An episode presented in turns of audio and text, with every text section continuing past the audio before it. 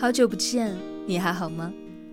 我是荔枝 FM 二零幺二四短发桃子，订阅我的电台。那些眼睛看不到的美好，就用耳朵来听吧。今日份的故事，为了我，请你们好好的。来源于知乎，作者 WSS，文章标题为桃子自拟。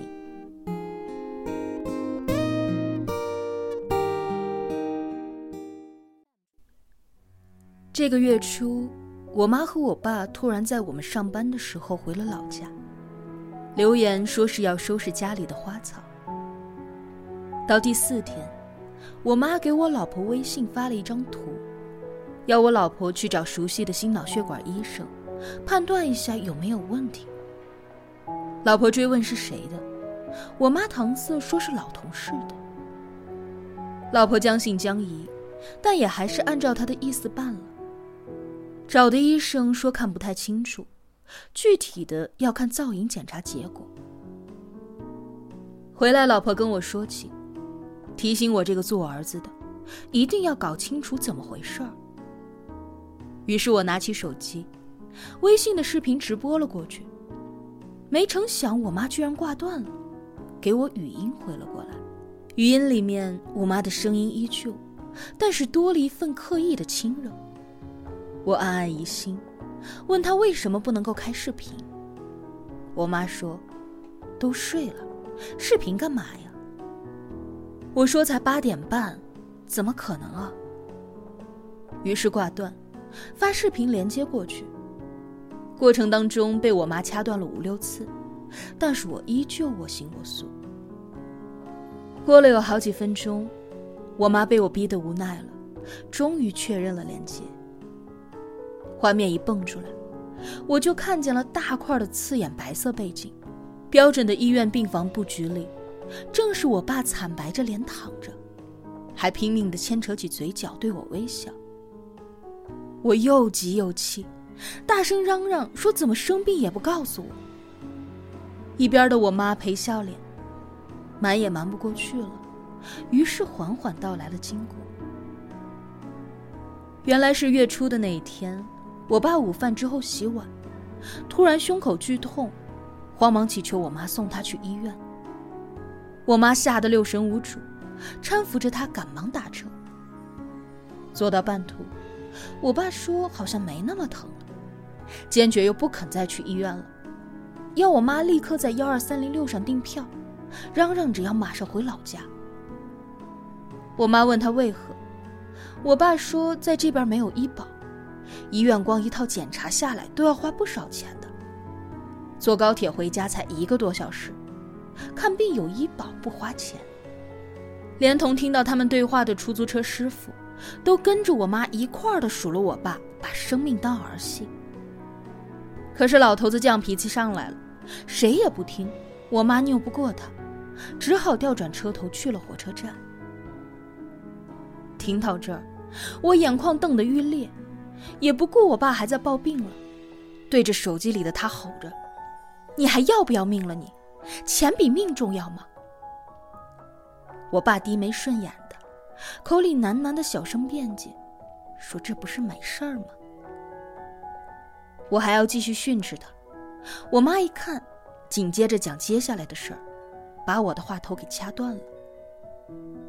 他们动车到达了老家，立即拦车去了医院跑急诊。医生火速检查下来，马上挂上点滴，终于把我爸的病情给控制住了。胸口没有了剧痛，但还是隐隐的发闷。我妈说现在只是暂时控制住了，医生说最终还是要看造影检查的结果再出治疗方案。我妈轻轻的补了一句：“医生说你爸的情况，有可能要做支架或者是搭桥。”再没有医学常识，我也知道意味什么了。我对我妈坚决地说：“明早我就回来。”一晚上辗转难眠，坐最早的一趟高铁回到老家。我一出站，立即登上出租车到了医院。我爸正打着点滴，我妈坐在一边给他削苹果。看见我来，却对着隔壁床的老头笑着说：“，儿子来训我们来了。”老头一看就是见过世面的，他定定地看着我说：“别批评你爸妈，他们还不都是为了给你省点钱吗？”我对他欠身，寒暄了几句，就走到我爸的床头，看着他平时红润的面颊，发白又有些发黄，嘴唇也有些皲裂，眼神不停的在躲闪着我的目光。哪里还是平日里那个虎虎生威的犟老头？看见他的样子，我也心软了，叹了口气，接过我妈递过来的苹果块，用牙签插到他嘴巴里。找大夫了解了一下病情，跟我妈聊了聊天一上午就这样过去了，转眼就到了饭点。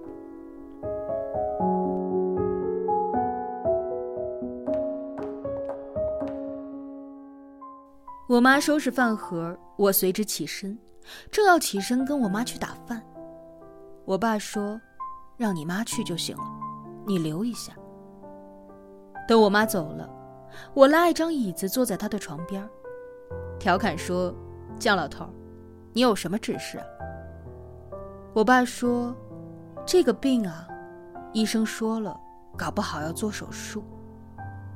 手术都是有那么个存活率的。”我怕有个好歹，所以趁着你妈不在，几个事儿我要给你交代一下。老家的房子是我的名字，房产证和土地证都有。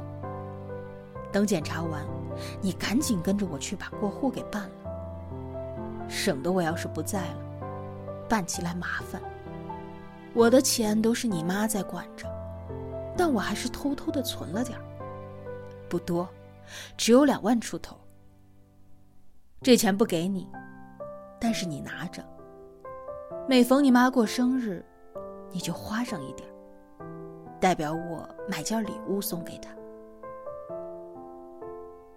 你妈爱漂亮，再老也臭美，买的那礼物呀，你就都往那衣服、首饰还有抹脸的那方面去买，别的她也不喜欢。而且买了以后啊，一定要让他穿上用上，不然他会心疼的钱，就拿着发票就给退掉了。我爸还没说完，我已经感觉鼻头一酸。我哽咽说：“你别想那么多，肯定没事儿的。”我爸无力的挥挥手，说：“照着我说的话去做吧。”隔窗老头的悠悠的声音传来。小伙子，答应你吧。那万一有个不测，可别让他留遗憾。我只好满眼的雾气，向我爸点了点头。第二天的造影检查，我满怀心事搀扶着我爸进去。此后，一直都在焦灼当中等待。一个小时都是在度日如年当中熬过的。铝合金厚重大门拉开的那一刻，恨不得心脏跳到了嗓子眼儿。门口出来的大夫摘下口罩，微笑着说：“情况很好，仅仅是在脖颈处发现有一个血管斑块，定时观察和疗养就可以了，不需要支架，更不需要搭桥。”我长长的出了一口气，一边的我妈。双手合十，念念有词当中，眼边出了泪花。出院的时候，大夫跟我爸说：“你要想活得长一点啊，必须要把烟酒戒掉。”我爸可怜巴巴的看着医生，像是被没收了糖果的小孩。以前也有大夫说过，他当放屁。我管他抽烟喝酒，他都会吹胡子瞪眼，闹得僵了，他还要离家出走。所以我也没有抱多大的指望他能够戒下来。可没有想到，他真的就不抽不喝了。现在，他已经戒烟酒十五天了，家里的烟都被我笑纳，泡好的药酒封好，我爸说等孙子娶媳妇儿的时候再拿出来喝。一家人都由衷的开心。趁着老头吃完晚饭去散步，我笑着对我妈说：“看来我爸还是怕死啊。”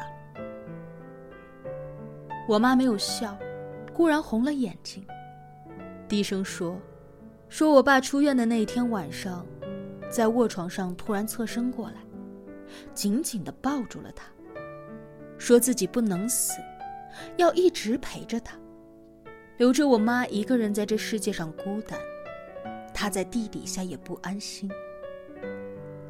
我妈说，她为着这句话一晚上都没睡好，不停的冒眼泪。我听完，眼前也升起了雾气。儿子见我妈好像是要哭了，跑过来搂着她的脖子说：“奶奶给你玩具，你不要哭了好不好？”